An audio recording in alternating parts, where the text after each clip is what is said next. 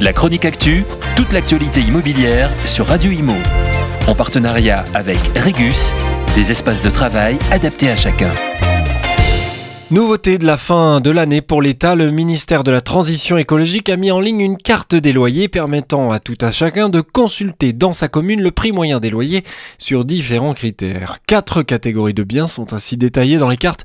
Les appartements de moins de 3 pièces, les appartements de 3 pièces et plus, les appartements toutes surfaces confondues et enfin les maisons, vous vous en doutez.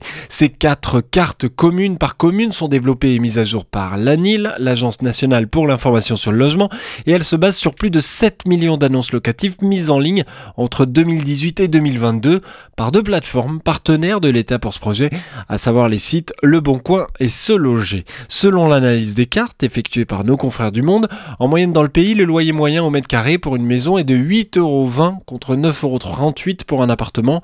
Selon les chiffres de l'ANIL, le montant maximal de 28,35 euros est à retrouver à Paris dans le 16e arrondissement et dans 6 villes du département des Hauts-de-Seine, euh, le 92 avec Garches, Vaucresson, Ville d'Avray, Marne-la-Coquette, Neuilly-sur-Seine ou encore Boulogne-Billancourt. Côté loyer le moins cher de France, rendez-vous dans les Vosges et dans la Haute-Marne avec des maisons qui affichent un prix au mètre carré estimé à 5,18 euros. On parle bien de location. Toutes les cartes sont à retrouver sur le site du ministère de l'écologie.